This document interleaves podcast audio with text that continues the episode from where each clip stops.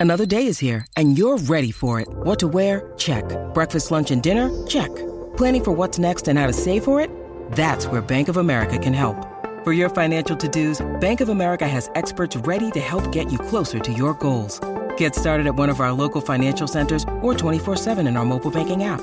Find a location near you at bankofamerica.com slash talk to us. What would you like the power to do? Mobile banking requires downloading the app and is only available for select devices. Message and data rates may apply. Bank of America and a member FDIC. When you need mealtime inspiration, it's worth shopping Kroger, where you'll find over 30,000 mouthwatering choices that excite your inner foodie. And no matter what tasty choice you make, you'll enjoy our everyday low prices, plus extra ways to save, like digital coupons worth over $600 each week. You can also save up to $1 off per gallon at the pump with fuel points. More savings and more inspiring flavors make shopping Kroger worth it every time. Kroger, fresh for everyone. Fuel restrictions apply.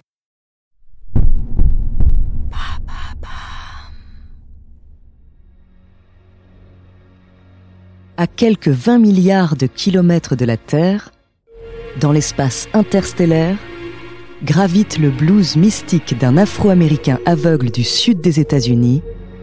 Son nom, Blind Willie Johnson. Découvrez sa true story.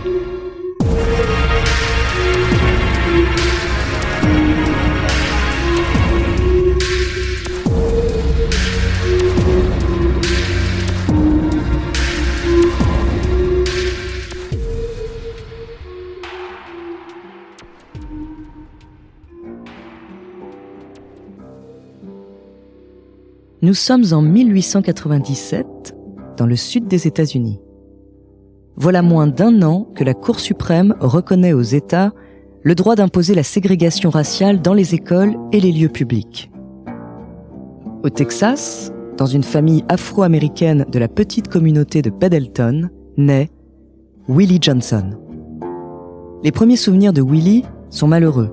Il perd sa mère à l'âge de 4 ans avec son père Georges, il trouve un refuge dans la foi et la musique.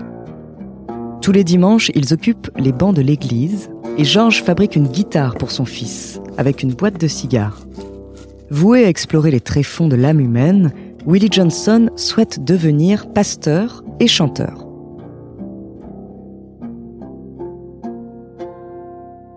Le père de Willie Johnson se remarie assez rapidement avec une femme, et un jour, le couple se déchire, visiblement pour une histoire d'adultère. George devient extrêmement violent, et dans la fureur, son épouse jette du détergent au visage de Willie Johnson.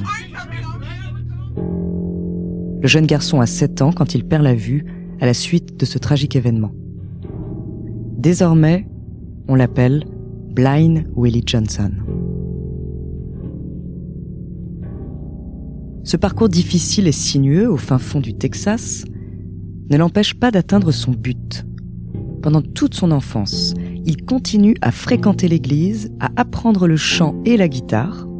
Et au milieu des années 1920, devenu adulte, Blind Willie Johnson devient chanteur et prêcheur de rue, ce qui lui permet de gagner un peu d'argent.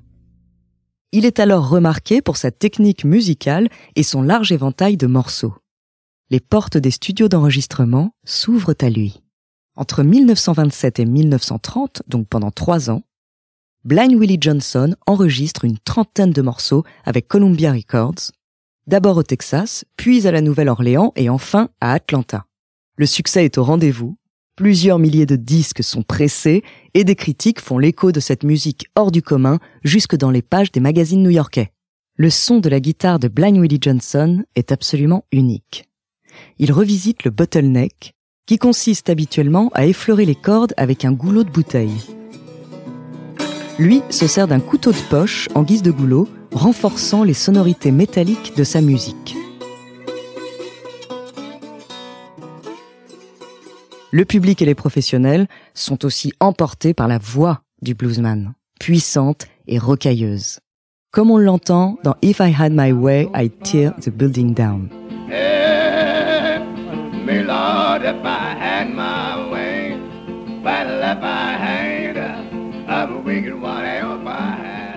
Ce morceau est inspiré d'un passage de la Bible relatif à Samson et Dalila. La musique de Blind Willie Johnson est évidemment pénétrée par son mysticisme religieux. À la jonction de sa musique et de la religion, on découvre le monde apocalyptique qui habite Johnson. Comme le remarque l'écrivain Charles Murray, S'il ne peut effrayer les pécheurs pour qu'ils deviennent des justes, sa musique suggère qu'il serait heureux de s'asseoir là et de rire pendant que vous brûlez pour l'éternité. À travers ces quelques enregistrements, Blind Willie Johnson laisse une empreinte indélébile dans l'oreille des plus grands musiciens. Eric Clapton avoue qu'il aurait rêvé composer It's Nobody's Fault But Mine, un morceau presque impossible à jouer.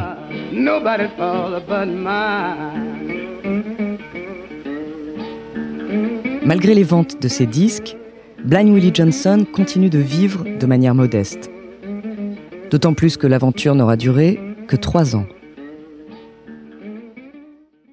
En 1930, la Grande Dépression s'abat sur les États-Unis, le musicien retourne au monde ordinaire et n'enregistrera plus aucun morceau. Johnson s'installe dans la ville de Beaumont, au Texas, et se marie avec sa femme, Angeline. Mais en 1945, un incendie réduit sa maison en cendres. Johnson n'a nulle part où aller. Il reste vivre quelque temps dans ses ruines en pleine humidité, et dans ces conditions terribles, il attrape la malaria.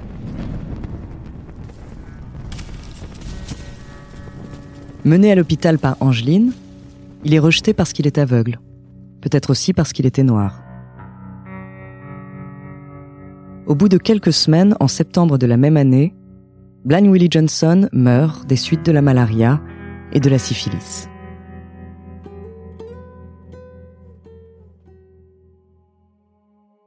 30 ans plus tard, en 1977, une équipe est chargée par la NASA de sélectionner des photographies et des enregistrements sonores de l'environnement terrestre.